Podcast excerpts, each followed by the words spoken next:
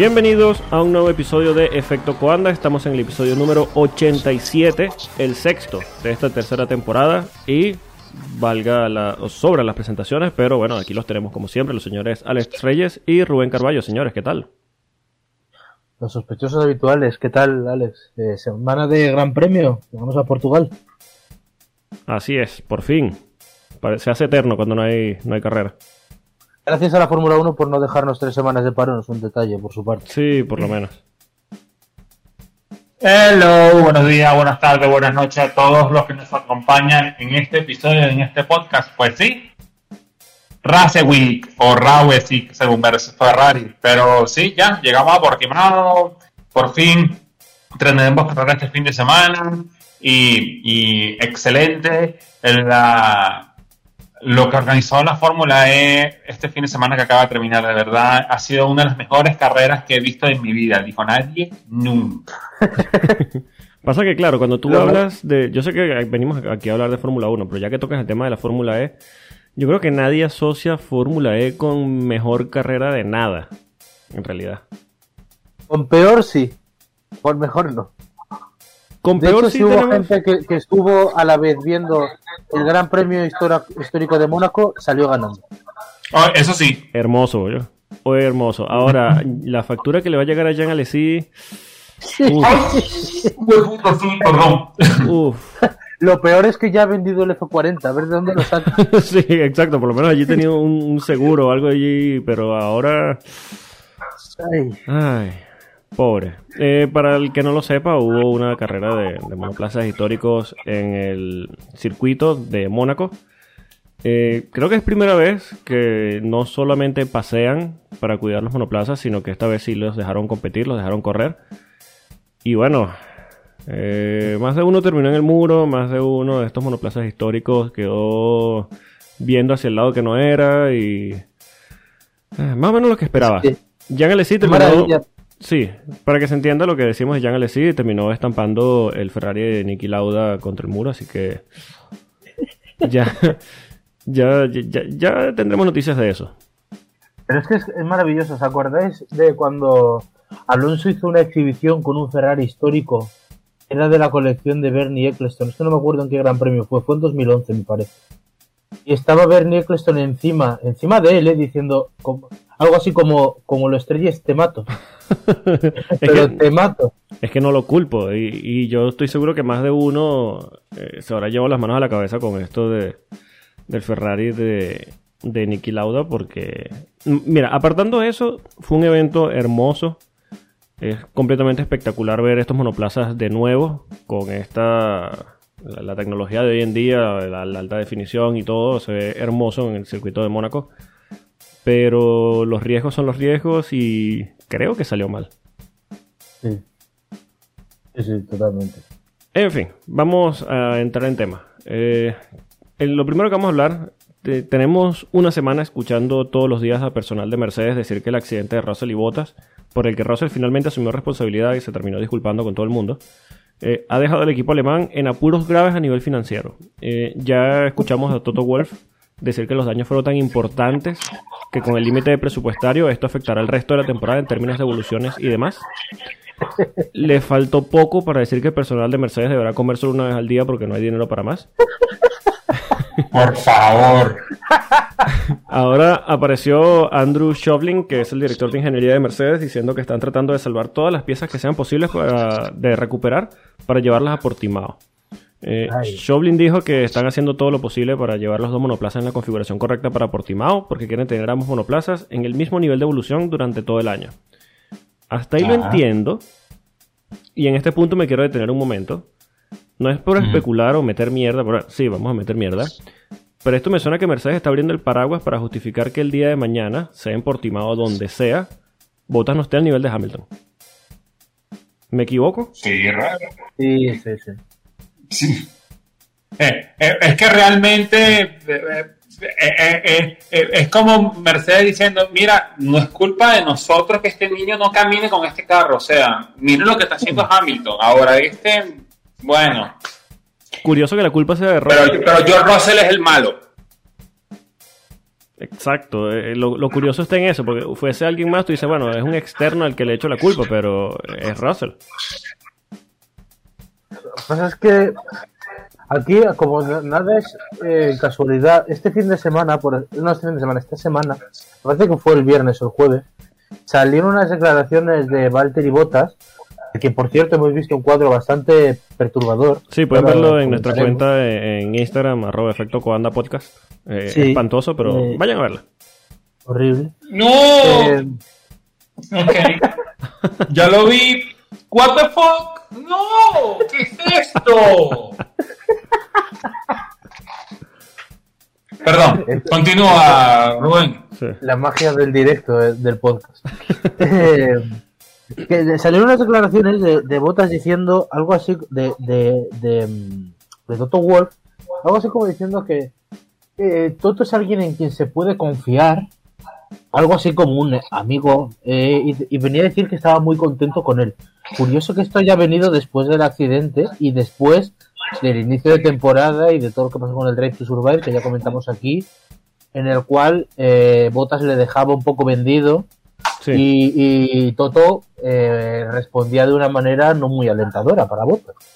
Pero fíjate cómo se han calmado las aguas después del accidente y ahora ya parece que no pasa nada en Mercedes. Pasa que, claro, eh, después de un accidente así en el que se juegan muchas cosas, porque hay que tener claro que Bottas estaba en novena posición y lo estaba adelantando un Williams, tras una clasificación horrible. Entonces, claro, Es que, es- es que fíjate lo, lo Sí. bien que le viene el accidente. ¿eh? Sí, exacto. Es que aunque no fue su culpa al final de- del accidente, sí tiene mucha responsabilidad por estar allí. O sea, tú no tienes nada que estar haciendo con ese monoplaza en esa posición. Pero claro, una vez que pasa esto, en que todo el mundo está de malas con el jefe, de repente todos son amigos, porque claro, te conviene decir, no, sí, no, en, en realidad no está tan enojado conmigo. Guiño, guiño. Sí. Bueno, ¿qué te puedo decir? Sí, sí. Esto sí. es una cosa muy curiosa porque luego si tú, o sea, la lo que dijo Russell después de la carrera, a pesar de que ya lo hubiera él, eh, se hubiera relajado y lo hubiera pensado, todos podemos llegar a pensar que Toto Wolff intercedió. Le dijo, oye, eh, ten cuidado. Sí, seguramente. Yo, mira, el día de mañana cuando Bottas clasifica octavo, van a decir que el techo presupuestario los está obligando a usar dos monoplazas en niveles de evolución distintos. Eh, lo que estamos diciendo, básicamente que la culpa es de Russell. Pero yo esta novela no me la creo. Williams y las Astasi usan seis monoplazas por fin de semana porque los pilotos no saben estar los muros. Y yo no los he visto quejándose ni mandando tantos mensajitos en la prensa. Así que yo creo que esto se debe a que sienten la amenaza de Red Bull y están abriendo el paraguas porque saben que Bottas no va a dar la talla. A- en a- el campeonato además. Polo, de- de- es algo mucho más básico. Mira, si ellos de verdad están teniendo un problema con el monoplaza que van a llevar para Portimao, ¿qué me importa? Que le pidan prestado uno a Aston Martin, que básicamente es una copia del monoplaza de ellos, lo pintan de negro y lo sacan. Ya está. Pasa que, claro, el Aston Martin eh, le cuesta entrar y Es lo mantenerse que era, en ¿eh? Q2. Eso era el año pasado. Y bueno, pero, pero por lo menos como, digamos que como ahora los coches de este año son iguales a los coches del año pasado porque todo está, este, eh, eh, como es congelado.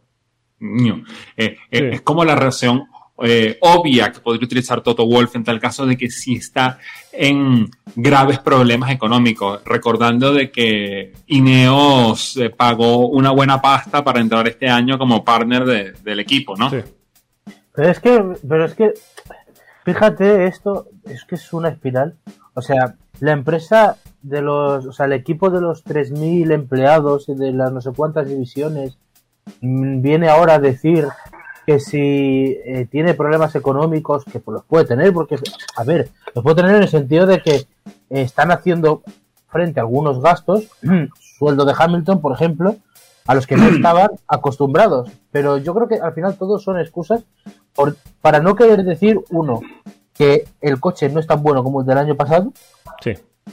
eh, que yo creo que no entiendo por qué a Mercedes le cuesta tanto decir, bueno, lo han dicho, pero queda algo así como eh, un poco difuminado el mensaje. Lo han eh, dicho tanto con que este ya nadie les cree. Claro. Y luego, eh, por, por no querer decir, mira, sí, eh, han hecho unas eh, ha- han hecho un- una serie de reglamentaciones que nos han afectado y, y, bueno, han ido por nosotros y ya está. Todo eso lo estás tapando eh, con unos problemas económicos que, bueno, yo te digo, creo que los pueden tener por lo que hemos estado leyendo de, y por, por la entrada de Ineos y todo esto. Pero, hombre, eh, tanto va, o sea, eh, de verdad el límite presupuestario es tan problema para ti, ¿no lo será más para Williams, por ejemplo? Sí, lo que no entiendo es si este monoplaza eh, es una evolución clara del monoplaza del año pasado. Sí, cambiaron muchas cosas y hay, que remodelar gran parte del monoplaza del año pasado para este año. ¿De verdad tú consumiste tanto de tu presupuesto no haciendo un monoplaza nuevo, como se hace en cambio de reglamento, sino simplemente evolucionando? que al primer problema que tienes, primer accidente, llámese lo, lo que sea, que debe entrar dentro de, de- de- de la idea de la temporada, porque puede pasar. No, claro, ya yo sé qué pasó. Ya, ya, ya. Es que eh, eh, estaba buscando aquí información para ver dónde estaba el problema. Es que ya le pasaron, a Mercedes le pasaron la cuenta de lo que hicieron los dos niños en el Eclipse de Roma. Ah, claro, claro. Ah, Ah, eh, eh, eh, la Fórmula E es una maravilla. Ya, ya vamos a hablar de la Fórmula E porque hay, hay un temita por allí. Sí, sí, interesante. hay que, para los que no entiendan, en la primera carrera del Eclipse de Roma, eh, el equipo Mercedes, que es Nick de Vries, y esto fue el, el estofado, ¿no? Van Der, sí. Ujú. Bueno, se, se, se dieron, se llevaron uno al otro, entonces bueno, Maravilloso. ahora fue que le pasaron cuenta a Mercedes de, mira, esto fue lo que hicieron ellos en Roma. un, Joder. flashback a, un flashback a Montmeló 2016 que, bueno, bueno, Bueno, eso puede suceder. sí, sí, Saludos puede a Toto. Wolff que nos estará escuchando. Sí, sí, un saludo a Sí, todos bueno. que seguro nos está escuchando. Pero bueno, Todo- me, me parece raro que sea, eh, a ver, yo entiendo a nivel presupuestario, si tú comparas un monoplaza como el de Williams, un monoplaza como el de Mercedes, el de Mercedes costará muchísimo dinero más. Sí. Pero de allí a que a la primera de cambio ya estés quejándote y mandando cada dos días siete mensajes por la prensa de que este reglamento me, me tiene mal, que esto eh, me, me parece raro porque no es lo que acostumbra Mercedes. Mercedes más bien trata como de ocultarse, eh, estar un poco tapados, tal vez esto, no quiero decir falsa humildad, porque la verdad es que hacen muchas cosas bien, pero Ujú. sí me, me parece es raro, es raro que ellos se estén quejando de esta forma cuando claramente el reglamento sí, eh, esto cambio, este cambio para este año se hizo para frenarlos un poco, pero el reglamento, tanto congelación de, de motores y de evolución y tal, por tantos años lo que ha hecho es beneficiarlos. Beneficiarles, claro, y que, la, y que la FIA ha sido absolutamente permisiva con ellos, lo hemos comentado muchas veces. Sí. Pero es que es todo esto, al final, al final es reducirlo a lo mismo. Vale, tú tienes estos problemas, pero los tienes con botas. Vale, sí, Hamilton está sufriendo un poco más, el nivel general de Mercedes ha bajado un poco, eso, pues yo creo que ya lo podemos decir, ya no es humo, es- se ha visto reflejado, aunque siempre está la amenaza de que pueden con cualquier movimiento estar arriba otra vez y, y que Red Bull no les huela, porque eso va a estar siempre ahí. Sí. Pero al final, la realidad es que Hamilton te ha ganado una carrera y la otra no la ganó por un error, pero podría haberla ganado perfectamente. Porque Sí. era el que iba a pelear con Verstappen. Por lo tanto, si tú tienes un coche que de, de dos carreras ha podido ganar dos todavía, y de hecho tú- el líder del mundial es tu piloto, es tu piloto, ¿Sí? Ujú, Claro. mm, eh, ten cuidado con lo que dices y lo que cuentas, porque vale, tú has podido bajar el nivel, pero no eres una, o sea, no eres, no eres Ferrari el año pasado, precisamente. Exactamente. Eh, sin, sin ninguna duda, o sea, eh, realmente yo lo que entiendo de que eh, no es tanto esto de Mercedes como una bomba de humo para decir, mira, eh, de aquí en adelante no esperen más nada de Bota, Hamilton va a el equipo encima porque eso lo ha hecho por los últimos 10 años. Ahí no, no, no vamos a estar cayéndonos a mojones en ese aspecto, sino de que realmente Red Bull tiene una máquina para ser campeona del mundo, pero Mercedes lo está diciendo así como, no es justo, no es justo. Y básicamente todo el, englobado del, del, del- Es una de, de lo que está hablando Mercedes no es justo. Sí, eh, No es justo de que ellos caminen más rápido que nosotros. es una pataleta y ya. Solo que es raro porque no, no solemos ver pataletas de, de parte de ellos, pero claro. No quiero decir que dejaron de ganar, pero la misma, lo mismo pasó con Red Bull cuando dejaron de ganar, que empezaron las pataletas de Christian Horner y, y bueno, ya sabemos cómo va todo eso. Sí, lo que pasa es que tú de Christian Horner lo esperas. Porque, Exacto. bueno, Christian Horner es de shit stealer. pero no es Toto Wolf. Toto es demasiado. Espera como trabaja más en otro ¿no? nivel, trabaja en otra Sí. estratosfera. Sí. Espera como un poquito más de clase de parte de, de Mercedes y de Toto Wolff. Exacto. eh, a mí no me molesta. O sea, ellos pueden armar toda la pataleta que les dé la gana. A mí lo que me molesta es que quieran hacer una pataleta a los Christian Horner y no le queda bien. Sí, no, no les queda Porque bien. no es la imagen de la marca, de la empresa. O sea, Mercedes, cuando tú hablas de Mercedes, que es lo primero que se te viene, ah, señorial, oh, elegancia, oh, Hamilton, Ale- ale- alemanes. Exacto, alemanes. Ha- Hablas de Red Bull y tú dices, ah, no, son una pandada de locos. Porque lo son. Exacto. Literalmente son una pandada de locos. Y se tienen que comportar como una pandada de locos. Pero entonces tú no puedes hablar de un alemán que se comporta como una pandada de locos. Sí, sí. Sí. Bueno, ya vamos a ver en qué queda esto, pero yo creo que, bueno, lo, lo- lo dicho, creo que están abriendo el paraguas para justificar la diferencia de, de nivel que se está viendo este año entre Bottas y, y Hamilton. Y bueno, vamos a ver si no termina por afectarles el campeonato de constructores, que esta vez creo que sí lo van a tener Es un poquito eso- más apretado. Eh, eh, eh, eso es lo que está temiendo Toto Wolf. Si él viera, si él no viera a Checo Pérez, por ejemplo, tan fuerte, yo creo que él no actuaría así. Es lo que realmente le importa, porque sabe que el de pilotos, el- en las peores condiciones para Mercedes, el, el mundial de pilotos va a llegar a Abu Dhabi. Sí, En las sí. peores. Pero si él ve peligrar ese campeonato que ha ganado por 300 o 350 puntos, ahí es cuando viene el problema. Sí, y lo curioso Sí, es eso, es que que apenas se realmente ve- a, a, a Toto lo que le interesa, o por muchos años lo que le ha interesado a Toto es sacar el Mundial de Constructores, porque ahí es donde Exacto. está la plata. Claro, ahí es donde está el dinero. Después, bueno, Hamilton es campeón, es como un bonus. Sí, exacto. O sea, trae dinero, pero no es tanto como el campeonato de constructores. Exacto. Pero bueno, eh, eh, precisamente, y ya antes de dejar el el tema de Mercedes, eh, no es casualidad que hemos mencionado un par de ocasiones la Fórmula E, porque lo cierto es que Jean-Éric Bernier tiene unas opiniones sobre ese tema y Alonso bastante interesantes. Aquí se va a expandir un poquito Rubén, que quiere opinar algo sobre eso. Sí, eh, hemos, es que es una cosa maravillosa. hemos eh, leído, además lo hemos leído hoy, que después de las dos carreras de Valencia ha salido eh, Jean-Yves Bernier eh, a decir directamente a Fernando, tengo que decir que no sé en qué tono lo ha dicho, porque no he podido ver el vídeo, lo he buscado, pero era, era texto, era escrito. Eh, decía que mm, él creía personalmente que Fernando Alonso, si se cree el mejor piloto de el piloto con más nivel de los que existen, que él lo que debería hacer es irse a la Fórmula E y ganarles a todos allí. Porque eh, considera que eh, la Fórmula E es un campeonato bastante serio, bastante importante y, con, y sobre todo bastante igualado para que él ahí pueda demostrar su, su, su labor. Bueno, ese es, el derecho objetivo de, lo que hemos visto. En fin. Ahora viene la parte subjetiva, el, el derecho de palabra que yo os había pedido. Eh, a mí me hace, me hace gracia, pero, o sea, primero que lo diga Bernie, que se lo diga Fernando, pero también tengo que, como si se lo dice a Latifi. O sea, realmente, este no era el fin de semana para sacar pecho por la Fórmula E, porque no era el fin de semana.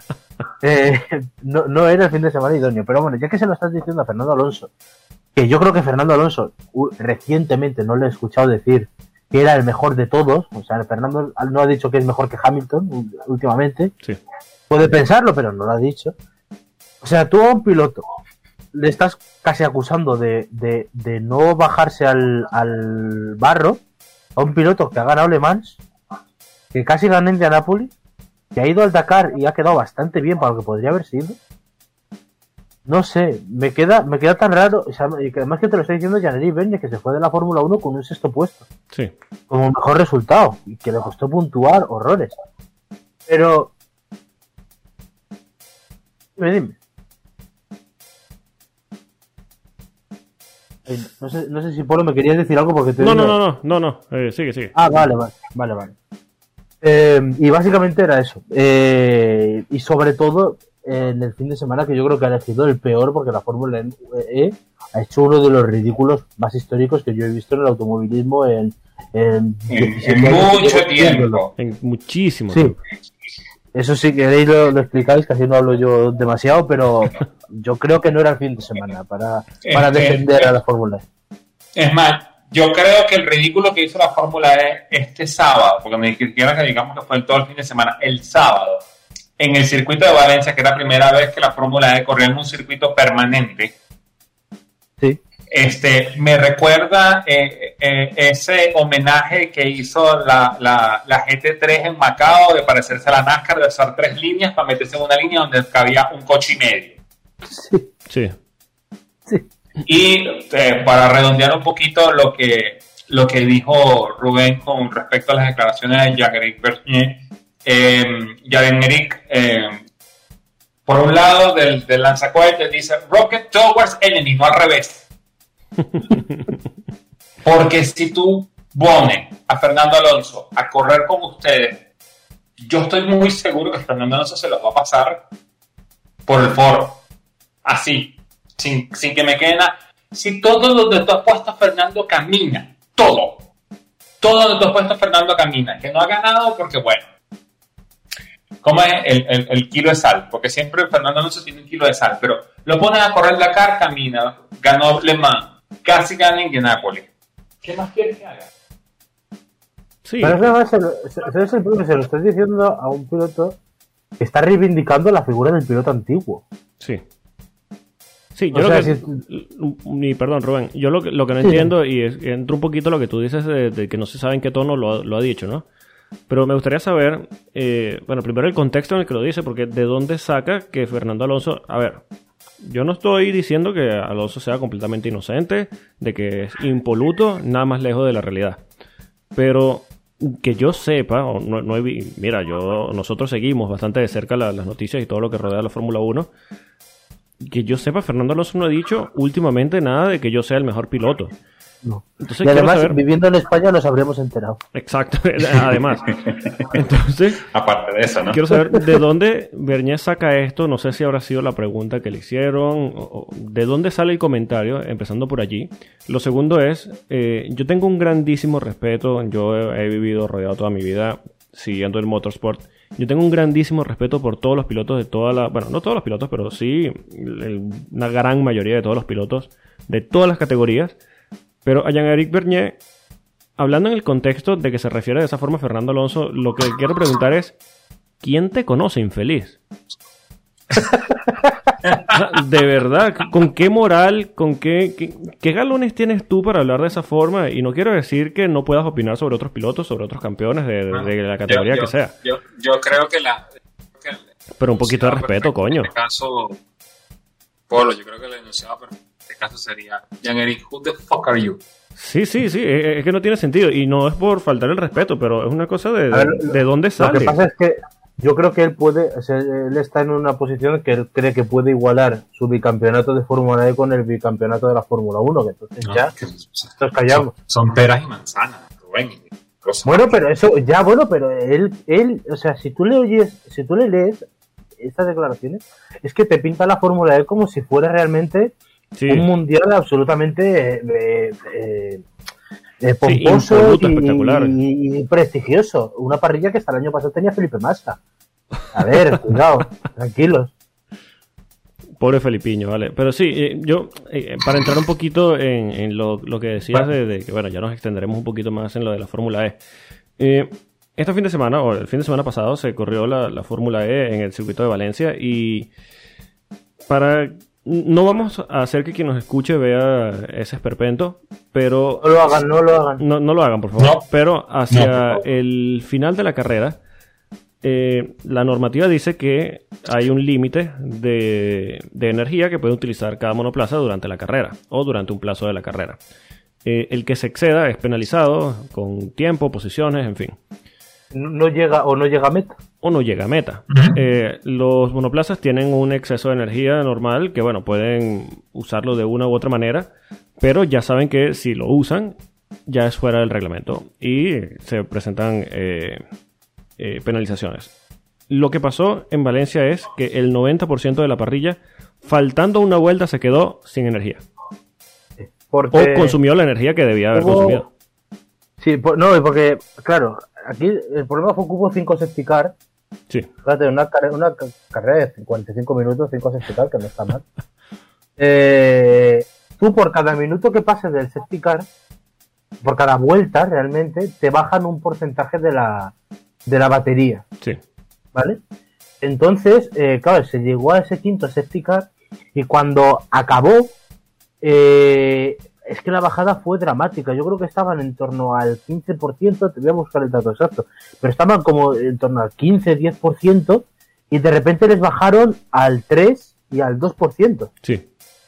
Entonces quedó, quedaron tres o cuatro pilotos o cinco que podían llegar y llegó la última vuelta y, claro, eh, más de la mitad de la parrilla se quedó tiesa. Sí. Eh, eh, el chiste es fácil, a la mitad de la parrilla le bajaron los breakers.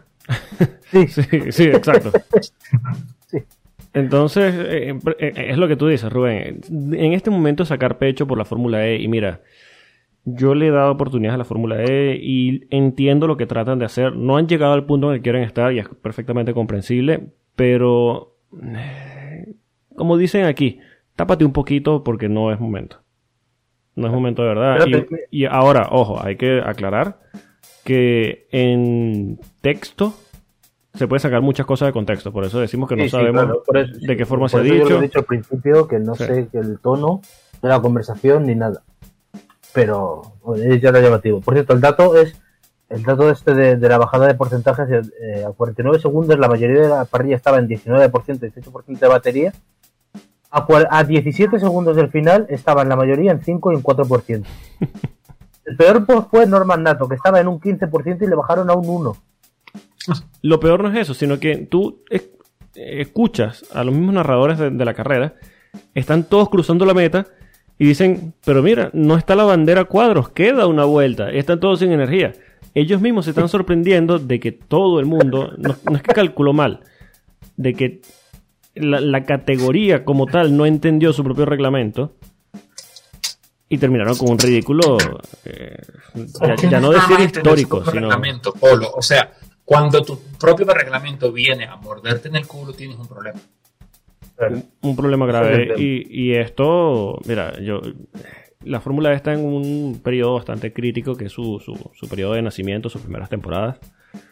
Eh, y es el momento de atraer inversores, atraer ojos, atraer público. Y ese Es que- tipo es de el espectáculo... eh, Polo, Polo, es que el problema que tiene la Fórmula E es uno básico. Ya estamos hablando de que estamos en la tercera generación de su chasis, sí, de que ya eh, no hay que hacer las paradas, ya que el- todo aguanta, todo de que, pero ya- la gente se está empezando ahí. Audi se va, Porsche se va y los demás y tuvo que eh, la gente de la Fórmula E poner un, eh, ¿cómo es? Po- Ponerle una puerta en mitad a la salida para decir, ah, Sí. bueno, el que quiera salir tiene que pagar lo, lo que, Tiene que lo que pagar. tiene que dejar aquí por todos los años que, que firmaron. Entonces, bueno, eh, está en un momento crítico porque ya la gente está dando cuenta, ya, ya perdió la novedad sí. ya la Fórmula E no es novedosa. O sea, correr con electricidad hace cinco años era wow, ya así como me y estamos a punto de decir boom. Sí, Porque está en, además, un, en un momento fíjate, bastante crítico. El, el, el- claro, es que el problema es que este, si esto te pasa en la primera temporada, pues bueno, tiras bien. Pero si te pasa en la séptima, Sí, dices, uff, aquí hay un problemón. Además, que no es el primer, o sea, bueno, ya no es por meternos ya, porque esto es- daría para darlo, esto es un podcast de Fórmula 1, pero alguien quiere meterse en la Fórmula E, eh, verá pronto los problemas que tiene. Eh, no correr en circuitos permanentes, o sea, porque como decía Reyes, este es el primer fin de semana. Y bueno, la verdad es que hacen cosas inexplicables, por ejemplo, para quien conozca Valencia, no quisieron hacer la recta entera, pusieron una chicane es absurda, o sea, es, realmente es porque te quita cualquier posi- posibilidad de adelantamiento, pero se la fundieron. El, eh, las clasificaciones son como cuando la Fórmula 1 ya no lo hace tanto, pero como cuando tenías que esperar a la una de la mañana para saber la parrilla. sí. Tipo de cosas ha heredado lo peor, lo, lo más esperpéntico, y, y luego tú ves la parrilla, que bueno, la parrilla tiene nombres que se pueden salvar, pero luego dices, bueno, pues que esto tampoco me levanta un campeonato entero. Sí, eh, yo creo que solo hay que irte a cualquier campeonato de, de karting regional y preguntarle a, a los pilotos quién quiere ser piloto profesional de Fórmula E cuando crezca y ya allí vas a tener una respuesta. Bueno, le puedes preguntar a cualquiera menos a Luca Corberi, porque Mm. tú sabes. Sí, sí, sí. Eh, Pero bueno, Bueno, vamos. que- eh, va- vamos a salirnos de esta nube negra, Sí, por sí. favor. Vamos a algo más bonito. Sí, sí, que, que deprimente. Vamos, vamos a volver a la Fórmula de- del 1. invento de Jack. Vamos a volver a la Fórmula 1 que aunque es deprimente, no tanto. Eh, Exacto. Por lo menos no deprime tanto. Por lo menos cuando de deprime hace sonido. Sí, sí. Eh, Bueno, eh, bueno. eh, un saludo a, a Iñaki Rueda y a Radio Maranelo. Ya que estamos hablando de, de depresi- de depresión y todo. ¿Cómo- ¿Cómo es? ¿Tenemos que hablar de Ferrari? No. No, Ah. de- no, no. Oh. Bueno, eh, esperemos que menos. Otra noticia que empezó a sonar durante esta semana pasada, eh, bueno, más que noticia, es un rumor de esos que sabes en el fondo que es verdad, es que uno de los equipos de la parrilla planea de cambiar de nombre e imagen para la próxima temporada. Indagando un poco... ¿Sí? Esto ten- tendremos que dejar a la gente un minuto para que lo adivinara. Sí, sí, Seguro sí, sí, que sí. les so- sobran 59 segundos. Sí. Inda- Ok.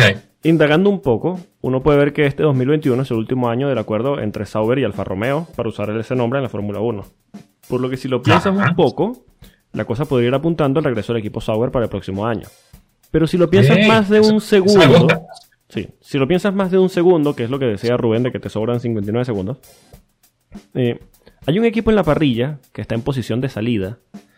eh, tiene una inversión absurda de un país que está baneado por la Asociación Mundial Antidopaje Ajá. tiene un dueño que está buscando desesperadamente la, la venta del equipo Ajá. y hay un inversor británico agazapado avisando, amenazando de que va a volver a la Fórmula 1.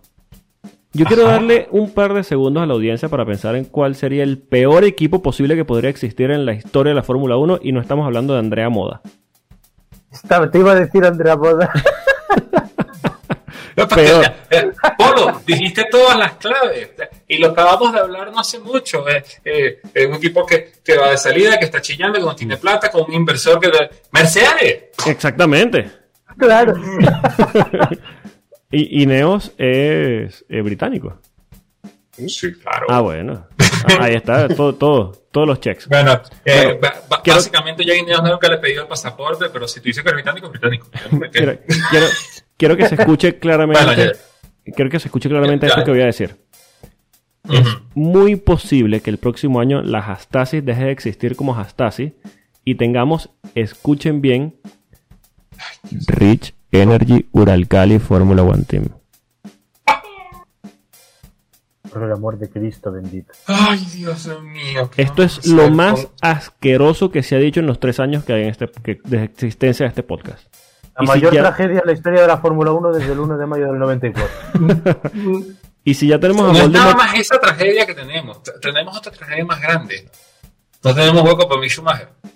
Entonces tiene que quedar en el Rich. Entonces ahora el nombre Schumacher va a estar asociado al Rich Energy Uracali Formula One Team. Imagínate al impresentable de William Story usando el apellido Schumacher para sus es que Para su marramuseadas. pauta comercial. te voy a decir una cosa. De esta es capaz de levantarse Michael. ¿eh? Sí, bueno,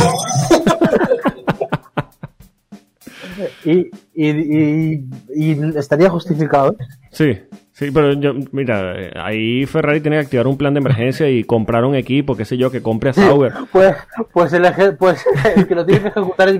Que co- exacto, que compre. Es que ese es el problema. Que Ferrari. Ferrari puede comprar un equipo, pero es que el problema es que quien tiene que, ejecutar, eh, quien tiene que ejecutarse al final del día es el Binotto. En buenas manos hemos ido a caer. Bueno, ¿Qué, qué te puedo decir? Bueno, ahí lo que pueden sacrificar a, a Antonio Giovinazzi en la última carrera le pueden regalar a Cruz. Sí, No, bueno, a ver, el que le puede salvar, curiosamente, el que le puede salvar la carrera a un Schumacher es Raikkonen. no, pero si en, en el caso de Giovinazzi, si Giovinazzi se cree el mejor piloto del mundo, que vaya a Fórmula E. Por eso, por eso, a Antonio en la última carrera le regalas una cruz, unos clavos. El tema con Kimi es que Martillo. yo no, no creo que se vaya, porque se, se está divirtiendo, ¿no? Ya no tiene que hacer las pautas eh, Es que publicitarias ese es el problema. horribles. ¿Cómo, Que no no le dices a alguien que, que, que sencillamente responde, hace lo que hace y se lo toma soda, con soda? ¿Cómo le Es que dices mira? Kimi, Kimi está en la misma posición de Valentino Rossi. Ya no es que lo echen o se va y tal, no. Él decide cuándo sale de la categoría y ya está. Exactamente. Exacto, ya. Y si no se quiere ir, no se marcha y ya está.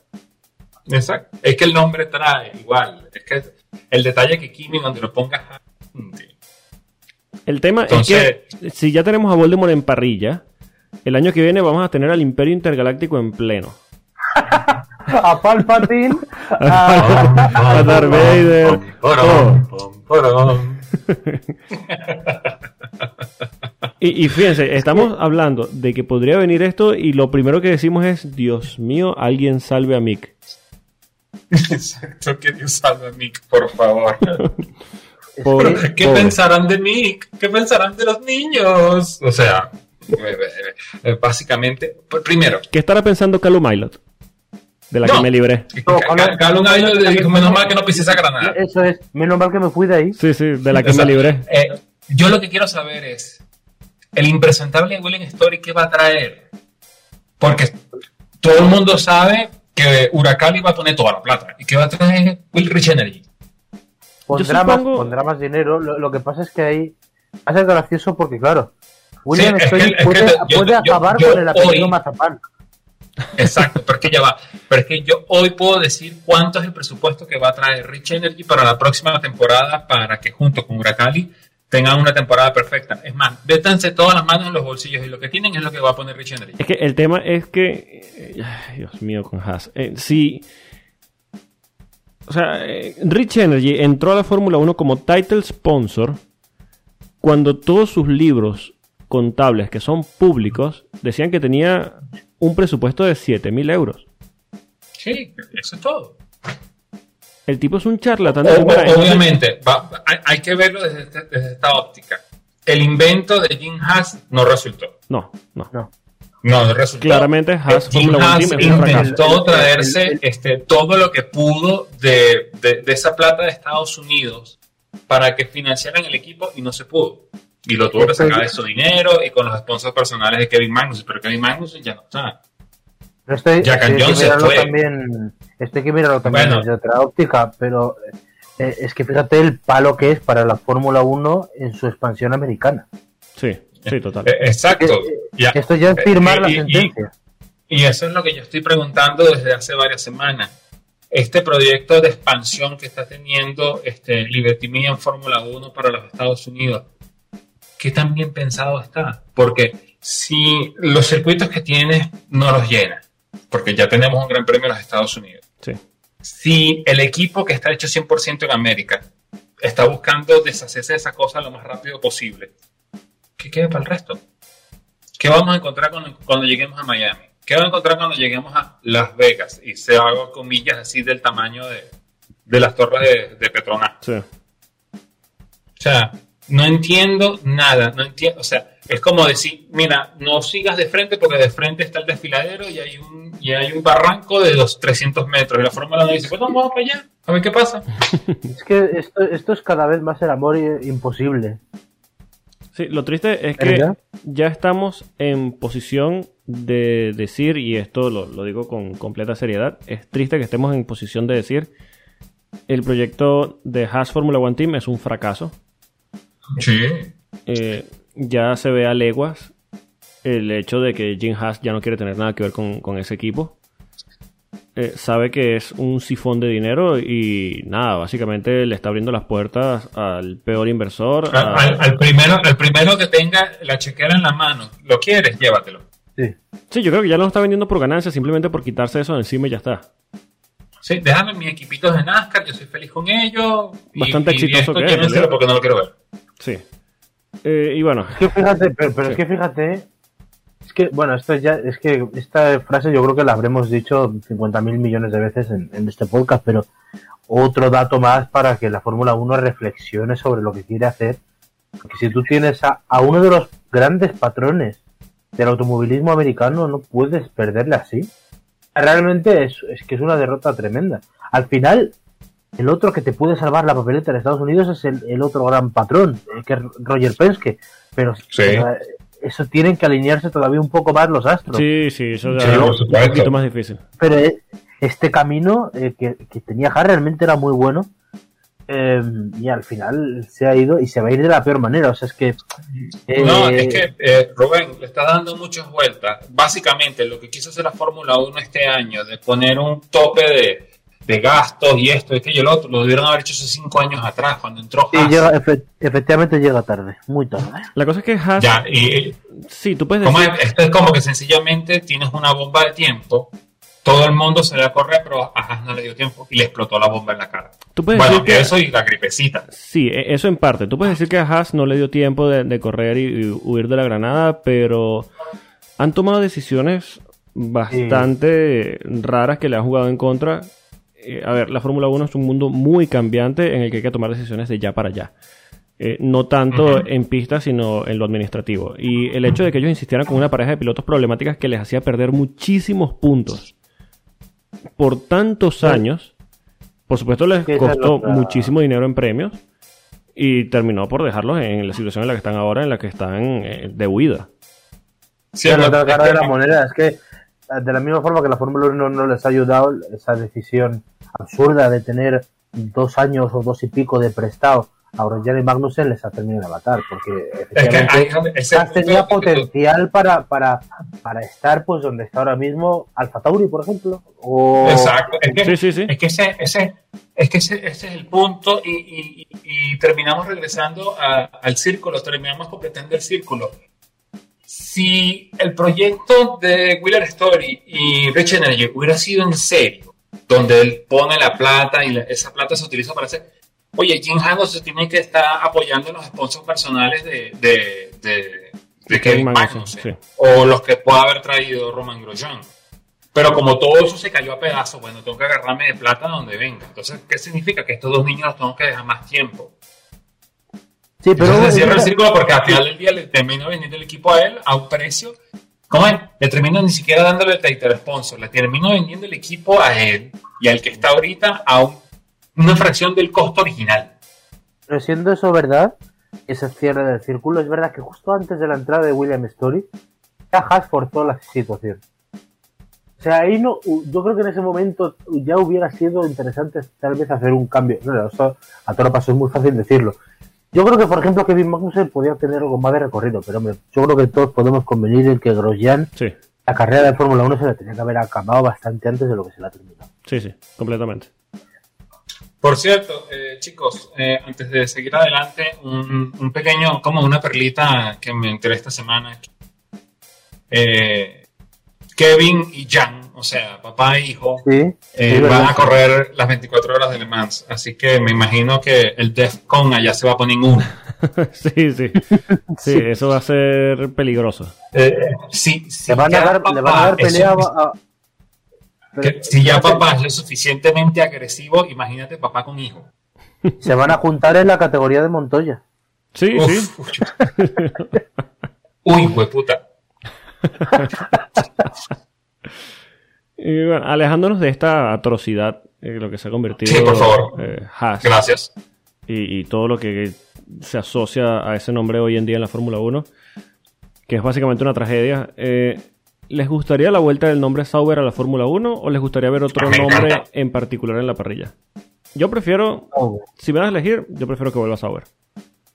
Yo por mí, Sauber es un nombre, es un nombre clásico, es un nombre privado, es un nombre que, que- que- que a mí me trae una sonrisa porque eh, te- Peter Sauber descubrió a Felipe Massa, bueno, mentira, Ferrari le, le prestó a Felipe Massa, pero descubrió a Kimi Raikkonen, ha descubierto una serie de pilotos Sean muchísimos. el viejo Sauber, claro. Lo que pasa es que tú tienes un nombre tan grande como Peter Sauber y después te lo ves al lado como Monisha Kattelborn que tú dices, pero ¿por Eh, qué? Coño, sí, bueno. coño. en Hoy, fin, vamos, sí. hoy, hoy vamos de gente siniestra en gente siniestra. Sí, Sí, sí, sí, sí, sí. eh, Lo que hemos mencionado en este episodio. Es- Déjame revisar el guion porque yo creo que Flavio viene en un ratico, ¿verdad? Pero no, Yo- por mí que regrese el nombre Sauber. Se merece Yo que lo merece. Se merece que regrese. Yo por mí también, porque, y también porque soy un práctico. Alfa Romeo es un equipo, a, a mí me gustaría que un Alfa Romeo luchara por victorias. Sí. ¿Sabes? O sea, esto Alfa Pero Romeo a mí me gustaría, a mí me Ahora, gustaría me el encantaría ver a Sauber luchando por victorias, eso también lo digo. ¿eh? Exacto. A mí me No, gustaría el, el nombre de Alfa Romeo, pero como standalone. No como, no es que nosotros somos el sponsorship de este equipo. Sí, porque básicamente el Alfa Romeo es el, es el sponsorship del equipo. Sí. Sí. Pero yo lo quiero que lo desarrollen ellos, que los pinten todos de rojo y bueno, mátense con los Ferrari.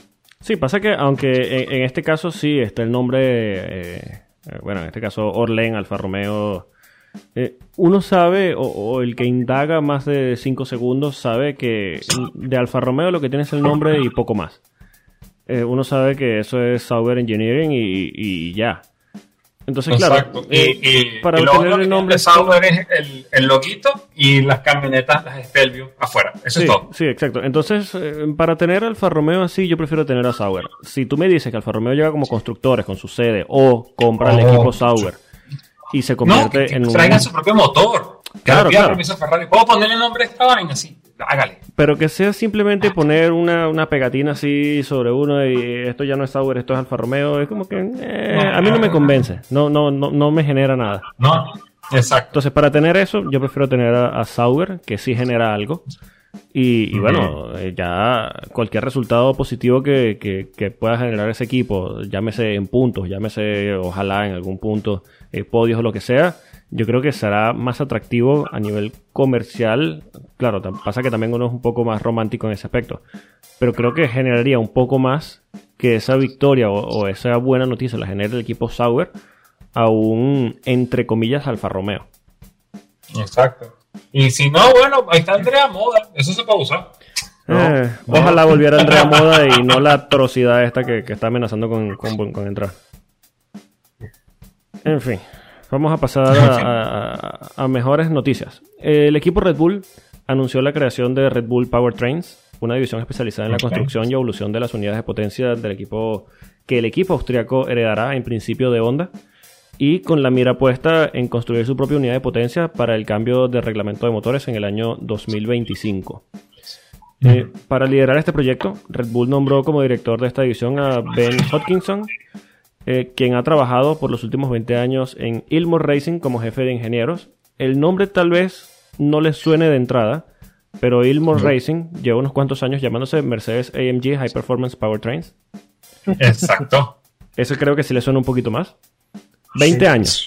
Sí, sí. Eh, Christian Horner. Estoy seguro que lo he escuchado en algún sitio. Sí, no te preocupes. Sí, yo, yo, creo que se ha hablado un poquito de, de, esos motores Mercedes en los últimos años. Por lo que sea. En la Fórmula 1.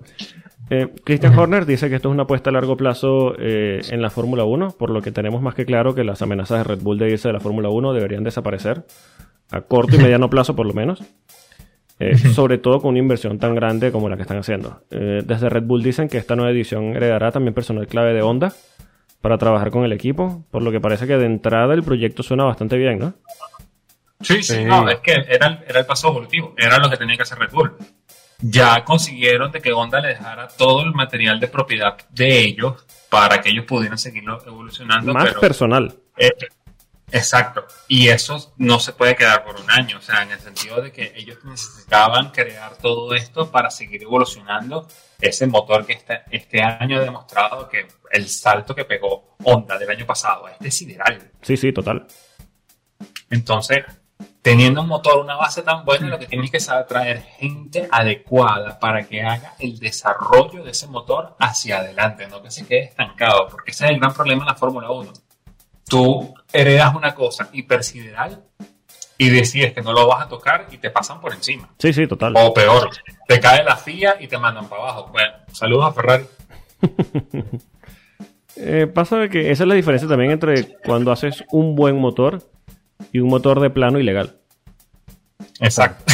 bueno, y, traerse, y traerse al, responsable de desarrollo de motores de Mercedes. Uy, tiene que ser una cachetada en la cara para Mercedes porque es que, yo creo que eso no lo vio venir. Es que fíjate lo inteligente que es Christian Horner. ¿eh? Es que es más listo. y, al final podemos decir lo que queramos de él, pero es que es un gusto tenerlo. Sí, sí, sí, total tiene ese aroma también de, jefe antiguo, de, peleón, que es maravilloso. Y luego tú lo ves en perspectiva. Eh, luego, también Red Bull puede crear sus, sus eh, simpatías y sus no tantas simpatías, pero tú ves este equipo, cómo ha crecido desde que compraron Jaguar hasta ahora. Sí, total. O sea, estos 16 años es el camino perfecto de un equipo en Fórmula 1 todo realmente es el ejemplo en el que mirarse, el ejemplo que se podría haber mirado Haas, por ejemplo, que estamos hablando, o cualquier equipo. O sea, realmente es. Sí, eh, básicamente.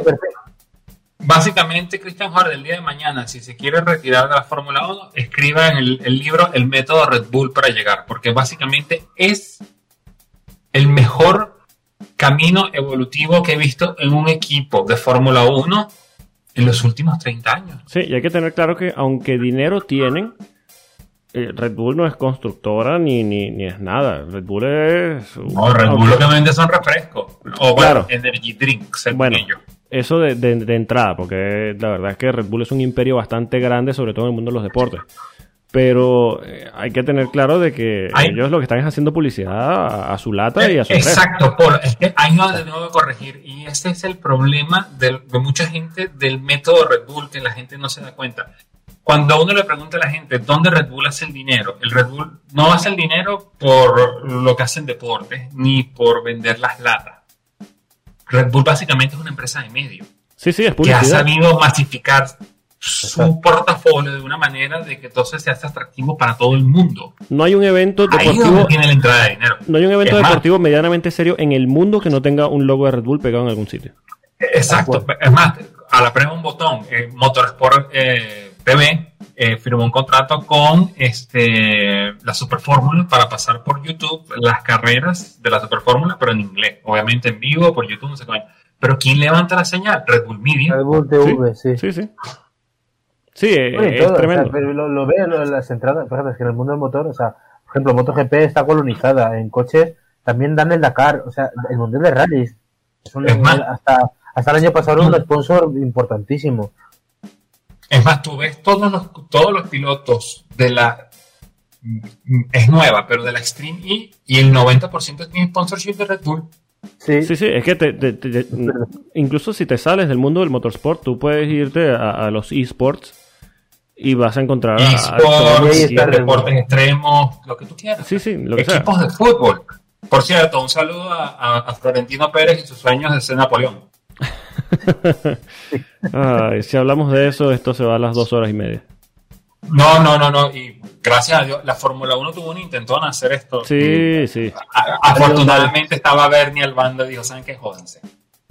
Pasa que, sí, pasa que hay una diferencia cuando te enfrentas a, a, un, a una organización como la UEFA o la FIFA, que tú puedes decir, oye, hay peros por allí y tal Ah, cuando te enfrentas a un tipo como Bernie Eccleston. Con tipos como Bernie Eccleston no hay grises, o es negro o es blanco, y cuando tratas de, enemistarte con él de esa forma, como voy a hacer mi, mi, propio campeonato con juegos de azar y mujerzuela, el tipo básicamente te dice no, y no es no. Florentino Pérez le llegan a hacer esto, Florentino Pérez está colgado en, la entrada de Silverstone. Tal cual. Pero bueno, eh, volviendo al tema de, Red Bull eh, eh, Powertrains.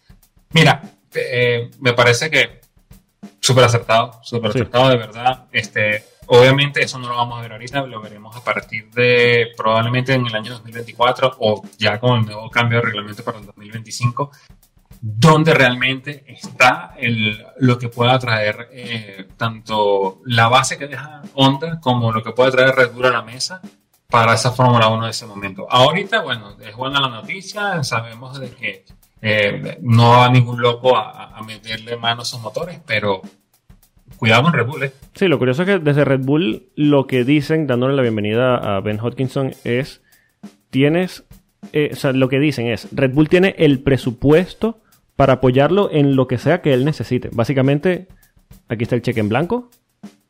Exacto. Hermano mío, haga la unidad de potencia que usted construyó para Mercedes, pero para mí. Exacto.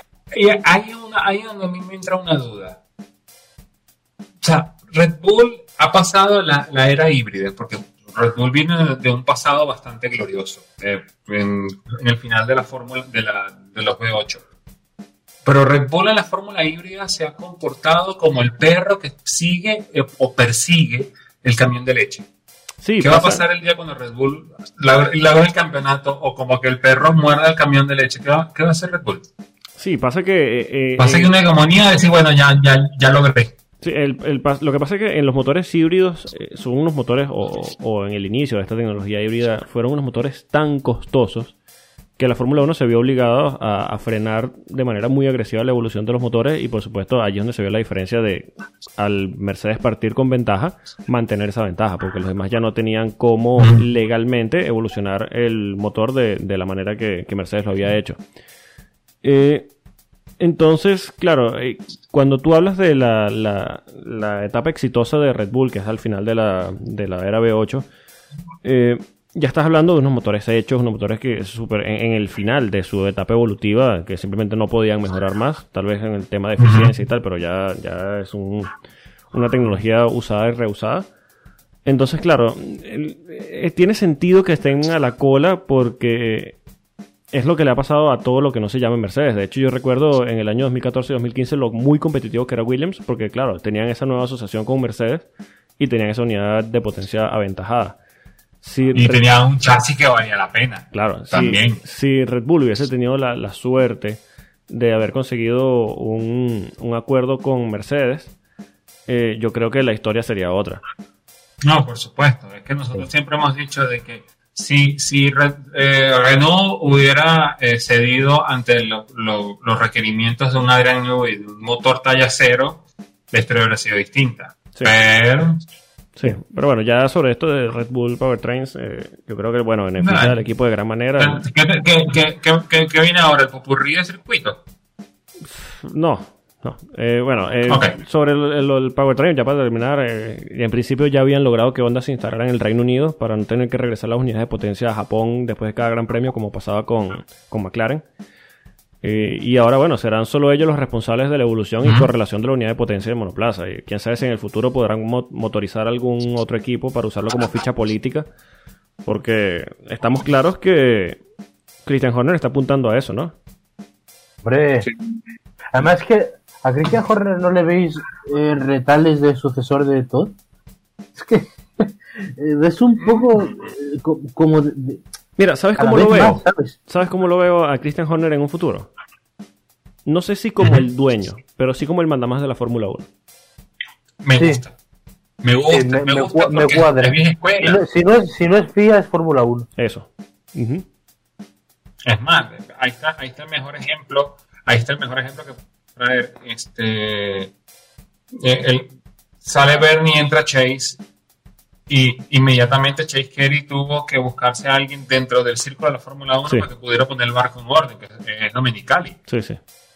Así que no, no, no me parecería una locura de que el día de mañana que Domenicali se retire, traigan a Christian Horner. Porque aparte de eso, Christian Horner está bastante joven para el cargo sí. que está. Sí, sí, sí, sí, totalmente. Esa es su gran ventaja. Y bueno, ya para cerrar y pasar a, a, a lo que decía Reyes iniciando el episodio, It's Rawesik. Estamos de previa nuevamente, por fin. Yeah. Esta semana nos toca el Gran Premio de Portimao. Una carrera que, bueno, tuvo un doblete de Mercedes la temporada pasada, pero que esta vez llegan con desventaja porque, según Mercedes, el monoplaza de botas ahora es prácticamente un Marusia. Eh, yo creo que este año van a tener un poco más de pelea. Que envidia, con... que envidia el Caterham, ¿eh? Sí, sí, sí. Yo creo que este año bueno, van a tener un poquito más de, de, pelea con Red Bull, pero depende de que Checo no repita el fin de semana nefasto como que tuvo en, en Imola. Eh, uh -huh. La clasificación es muy importante aquí porque ya conocemos la procesión que puede ser esta carrera. Eh, ¿Será un fin de semana doblete de Red Bull? Mira, yo... Mm, no no, no un doblete, pero sí algo de los Red Bull ahí metidos en la, en la crema, en la pelea. Yo sí te, te firmo el sándwich de Red Bull, eso sí. Uh -huh. Eso lo tengo casi, casi, claro. Pero, y bueno, que Hamilton le va a plantar cara a quien se le ponga por delante, por supuesto. Claro, eso está Pero claro. al final el, el, el, el, que se la está jugando es Botas. Sí. O sea, es que Botas no puede, es que otro fin de semana como el de Imola, uff. No, y, y aparte de eso, bueno, ya pasamos el Gran Premio de Imola.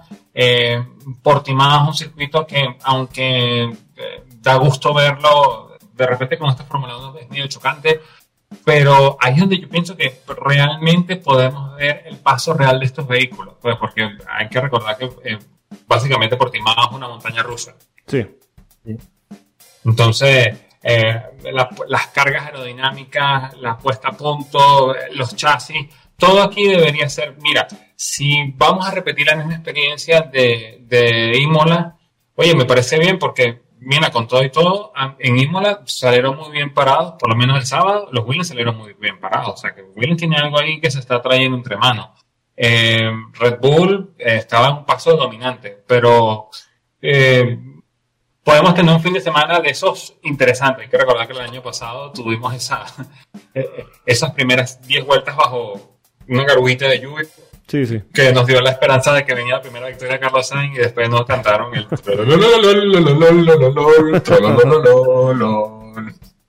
Sí, sí, no- nos quedamos ahí con, con ese sabor de boca. con las ganas. Sí, nos quedamos con las ganas. Pero bueno, eh, nos la jugamos. A ver si lo pasa por, por otro lado, antes, an- antes de, la, Sí. esta- de, la- de las apuestas, yo quería decir: fin de semana también muy importante para Ferrari, para Sí, confirmar sí. sensaciones, buenas sensaciones. Y yo pondría el foco sobre Alfa Tauri, que está con el síndrome de, de Racing Point, de poder hacer muy buenos resultados y que tus pilotos te los destrocen, por, o que, o que la, la situación de carrera te, la, te lo chafe. Sí, me, me gusta mucho la, esa comparativa que haces porque es muy correcta. De, el año pasado teníamos a, Racing Point de que tú decías, oye, tienen el potencial para estar allí, para ser, no sé si el segundo, pero sí el tercer equipo. Pero como que siempre pasaba algo y no estaban. Eh, mm, está la misma sensación con Alfa Tauri aquí, como que pu- pueden, pero no quieren. No sé.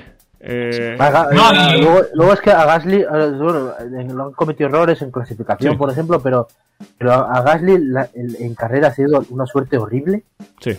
horrorosa. Y luego eh, el otro día le destrozaron con la estrategia y bueno, Tsunoda que está eh, pues, eh, aquí va, va a sufrir también porque ese es un circuito vieja escuela y a los rookies no les perdonan un error. Sí. Pero aún así eh, están que deberían levantarse, sobre todo en el caso de Gasly, en- que, que en carrera no, no haya alguien que se la destroce y que luego el equipo no haga también por hundirle. Mientras no lo pongan con eh, neumáticos para mojado eh, cuando está nublado, yo creo que ya por allí. Exacto, es que- es que además, además ese otro punto importante a ver. Eh, básicamente nosotros decimos que lo que sucedió en Bahrain era un- una extensión de lo- los test. Y nosotros el fin de semana de carrera de Imola lo tuvimos hasta cierto punto bajo agua. Sí, Si el clima coopera aquí, vamos a ver primero estos Fórmula 1 2021 correr en situación como debería ser, en seco. Y ahí se pueden ver muchas cosas que de repente no pudimos ver en Imola. sí, sí, completamente de acuerdo. Bueno, señores, eh, Paul, vuelta rápida y victoria. Andrea Moda. Disculpa, ¿te preguntaba? Ay, llegamos a, a un punto donde podríamos pensar en añorar a Andrea Moda. Eh, Qué nefasto todo. po- Ponle vuelta rápida y victoria. Mira. Eh, bueno, tengo que mantener lo que dijimos. Se ve el sándwich de Red Bull, así que probablemente la pole es de Max. La vuelta más rápida será para Lewis Hamilton y tenemos un podio de Verstappen, eh, Hamilton y Checo. Siempre cuando no tire la carrera. Me gusta. Rubén. Yo, mm, pole de Max, vuelta rápida de Checo, victoria de Hamilton delante de Verstappen y tercera posición, tercera posición para Checo. Muy bien. Mira, yo creo que eh, la pole va a ser para Lewis Hamilton. Eh, la vuelta rápida va a ser para Checo. Y la carrera la va a ganar Max Verstappen. Segundo, Lewis Hamilton. Tercero, Carlos Sainz. Uh. Interesante. Un saludo a claro. Vinota, un, un- a Matías Vinota, al cual le acaba de pegar tremendo infarto Sí. en la sede de, central de Ferrari. Acaba de aumentar la audiencia en Radio Maranelo. Exacto. Bueno, la, la, la pregunta que se me ha vuelto casi semiterna en esta temporada, Fernando, ¿qué? Fernando Quinto Constitucional, hay que decir que Uf. Alpine trae otras mejoras. no. si van a funcionar como las de Imola, mira. Uf. Que se prepare Lord Voldemort para puntuar, como traigan mejoras. Pasa que mira. Bueno, eh, sí, sí, sí, sí, seguimos obedeciendo lo que dijo eh, David Brivio de que día a día estaba comprendiendo mejor cómo es este mundo de la Fórmula 1 y compararlo con MotoGP con esas mejoras. Eh, es que mira, eh, tú, tú en la pretemporada podrías decir que Alpine podría estar ahí y tal, pero es que lo que se ve ¡Alpán! Joda. Alpine. Pero Alpán. Messi. Bueno, ellos mismos salieron diciendo que se llama Alpine. En fin, ¿cómo se llama? La cosa azul. Ah, La mierda azul esa.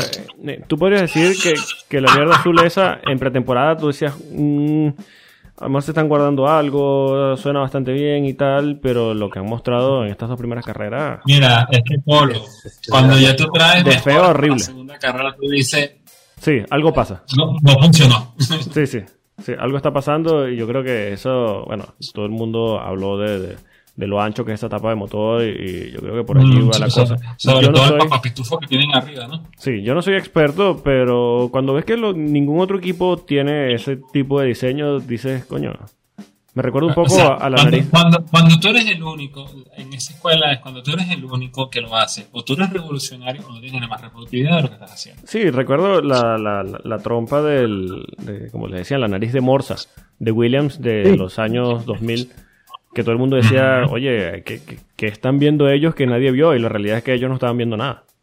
Exacto, te estaban viendo la pared. De hecho, en Monza ya volvieron a, a- a- Sí, a sí, una sí, nariz sí. normal y... De- sí, han, han habido casos y casos y casos en la Fórmula 1 donde todo el mundo piensa, oh, mira, revolucionario. Y después dice, oh, mira, no sirvieron para un coño. Ah. Pero te digo una cosa, para el tamaño del hueco que tiene ese Alpan en el, en, en el Airbox, ok, ese motor jala, Eh, necesita refrigeración inmediata. O sea que, para mí, Fernando VII. Claro, pero es que si, eh, necesitando tanta refrigeración y no siendo ni de cerca el más rápido, eso es un problema. Exacto. No, Claro. Es que hay un balance entre ser más rápido y que eso se convierta en un drag. Sí, sí, en realidad. Eh, en fin, el dato Pues, inútil al- de la semana. ¿O querías decir algo, Rubén? No, de, de la carrera decir que mm, eh, esperemos que sea divertida y que sobre todo que nos va a valer, porque estaba mirando los resultados del año pasado, nos va a valer para mm, para ver dónde está Mercedes realmente, porque el año pasado Hamilton dobló hasta Pierre Gasly, que fue Sí. quinto, Leclerc se quedó un minuto, a Bottas le metió 25 segundos y a Verstappen 34. Sí. O sea, realmente se, les da, se le da muy bien a Mercedes el circuito. o sea que Sí, bueno, hay, hay, una diferencia, ¿no? Aquí estamos hablando de que ese Portimao fue a final de temporada y este es casi empezando, así que Eso sí. eh, eh, esa, es la, esa es la diferencia. Lo, lo importante es que, que nos, eso, que nos, que nos regale una buena carrera y que, que, que, que, que nos deje todos satisfechos el domingo en la tarde o en la noche. Importante también que es el fin- primer fin de semana que vamos a tener esta, esta temporada de back to back. Ah, sí. Así que- Ay, Dios mío. Siempre es una buena noticia, tal vez no para los pilotos y para lo- los equipos, pero no nos importa. Que se jodan. Para eso le Exactamente. pagamos. Exacto. Sí, bueno, pero bueno, sí, muy bien. Pero en, en dos semanas, cuando estemos aquí hablando del Gran Premio de España, me lo contáis. Ah, De que se jode. Porque vamos a estar odiando el back to back hasta Mónaco. Ah, Bueno, Sí. eh, bueno, sí. Bueno, no, ah, ah, perdón, hasta Bakú.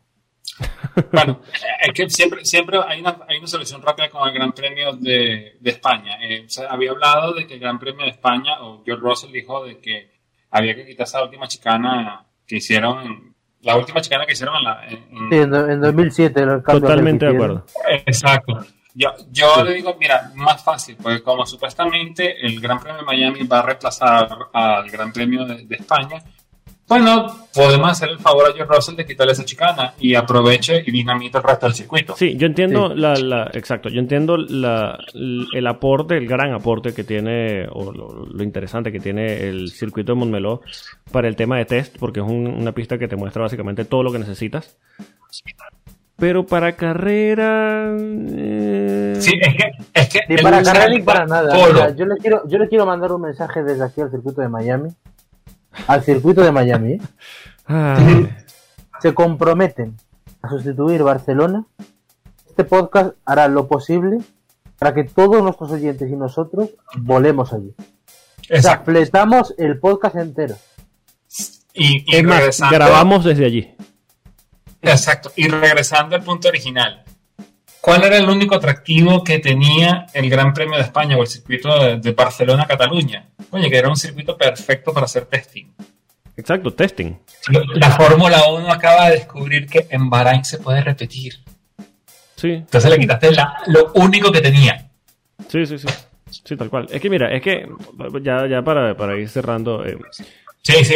En los- Para ir cerrando esto, corramos, ya que la Fórmula 1 está, que, que quiere que matasen cualquier circuito callejero. Es que mira, eh, regresemos al Monjuic Park. eh, pero, eh, es que en el circuito de Montmeló, en, lo- en los juegos de Fórmula 1, de- sea en el, en el Play, sea eh, en, en ordenador, lo que sea, donde sea. Si tú no estás peleando posición y estás corriendo en Montmeló, te quieres pegar un tiro. Si vas solo, Sí, es horrible. haciendo es tiempo, tú te quieres pegar un tiro. Es horrible. Sí, sí. Tú dices, Pero es wow, que ves tu, vida, ves tu vida, ves tu vida pasar. No, O sea, es los peores es que momentos tú- de tu vida pasan delante tuya Mira, y es te que dan tú, ganas de, tú- de tú- quitar la play, es verdad. Exacto, es que tú estás corriendo el Fórmula 1 2020 y escogiste el Mercedes y empezaste la temporada. Ah, ganaste de aquí, ganaste de aquí. eh, y ya cuando llegas a Barcelona, tú dices, ah, bueno, es que le puse skip. Sí, es que te provoca, te provoca, empieza la carrera a estrellarte contra un muro para saltártela. Sí, ya, listo, vamos a correr Mónaco. Sí. Bueno, yo, yo- mira, eh, de esto yo creo que es de recibo recordar la anécdota que nos dejó el año pasado eh, Leclerc, os acordaréis, cuando estaba corriendo los, los grandes premios estos virtuales, Sí. organizó la Fórmula 1, Ah, sí. y preguntó que cuál era el siguiente y le dijo, creo que fue Russell, Montmeló, y puso una cara Y dijo, "No, "Otra vez". favor". Otra vez. Sí, aquí. bueno, eh, básicamente sí. Eh, Polo, creo que te toca a ti el dato inútil de la semana, Sí, ¿no? el dato inútil de la semana. Eh, el Gran Premio de Japón en 1990 fue el último en presentar un podio sin un piloto europeo. Uh, ¡Qué bien! pero qué buena esa. Muy buena. Ajá, y por los puntos adicionales, ¿cuál fue el podio? Eh, habría que editar porque no lo tengo. no sé. Japón, Japón 90. Japón 90. Sí. Japón 90 debería ser eh, Senna, Piqué. Nelson Piquet, Roberto Moreno, Ah, ya está. los dos con Benetton Ford y Aguri Suzuki con el Lola Lamborghini. Ahí está. Ahí está. Dame, caballeros, Ya la está. Bueno, Wikipedia. a- aquí la, la- sí, la, gente, la gente echará en falta grandes nombres. Recordar que en la primera curva de este gran premio, Ayrton Sí. Senna quedó puesto a pros y fue campeón del Sí, mundo. sí, claro, claro. Sí, señor. Entonces. Bueno, no, 31 años Sí, señor. sin un podio que no tenga un piloto europeo. Eh, chévere. De verdad que sí. Pueden seguir al señor Rubén Carballo en Twitter en arroba Rubén Piso de XT. Al señor, al señor Alex Reyes lo pueden seguir en arroba a Reyes Motors. A nosotros nos pueden seguir en arroba Efecto Coanda. Pueden escucharnos y suscribirse en todas las plataformas existentes y no existentes de podcast. Y señores, gracias por acompañarme en un nuevo episodio de Efecto Coanda. Un placer, Polo, a ver qué tal se nos da por timón. Y yo solo quería añadir un dato más que hemos conocido hoy. ¿Sí? Eh, simplemente por comentarlo. Yo tenía más datos preparados, pero eso me lo guardo para un futuro. Pero esto yo creo que es de recibo decirlo Porque además justo hemos hablado de Raikkonen y no lo he dicho y me voy a quedar con las ganas. Raikkonen, todos recordamos su etapa en Lotus, Ah, sí. 2012-2013. Le metieron 50.000 eh, euros de bonus por punto. Hizo 390. Multipliquen, ya se lo digo yo la cifra, 19.500.000 euros. El Lotus casi acabó en la quiebra. Gracias a Kimi Raikkonen. Qué grande es Kimi, eh, es increíble. Tú me estás queriendo decir que la- ese Lotus se fue a la bancarrota porque. Porque eh, Kimi Raikkonen decidió ganar carreras. Porque a las mejores temporadas de su vida. No, porque le pusieron en el contrato esa cláusula. Yo estoy seguro que él no la exigió. Se la habrán puesto como un atractivo de a ver cuánto. Yo creo que come López, me acuerdo que era de Johnny Capital. Le dijo, sí, vamos a hacer esto. Y Kimi como que, ¿estás seguro? Sí, ok. Bueno, tú verás, y, así le fue. bueno, para que vean. Bueno, Bueno, por mi parte, eh, otro fin de semana que tenemos otro episodio muy animeno y muy alegre de este podcast. Tenemos una carrera importante por el frente. Y, y bueno, ya nos pasaremos a meter dentro de la primavera europea y a los grandes premios que vienen. Ya por ahí se acerca el gran premio que adora tanto Rubén como es el gran premio de Mónaco. ah, Y el de Barcelona. Si es que a mí me quieren matar el disgusto. sí. Exacto. Eh, ¿Cómo es? Eh, Rubén, Rubén dice, llegó marzo, llegó mayo, coño, no, mayo, no, mayo. no. el meme del perrito con los helicópteros de fondo. Exacto. Nos escuchamos la semana que viene. Venga. Adiós. Chau. Chau.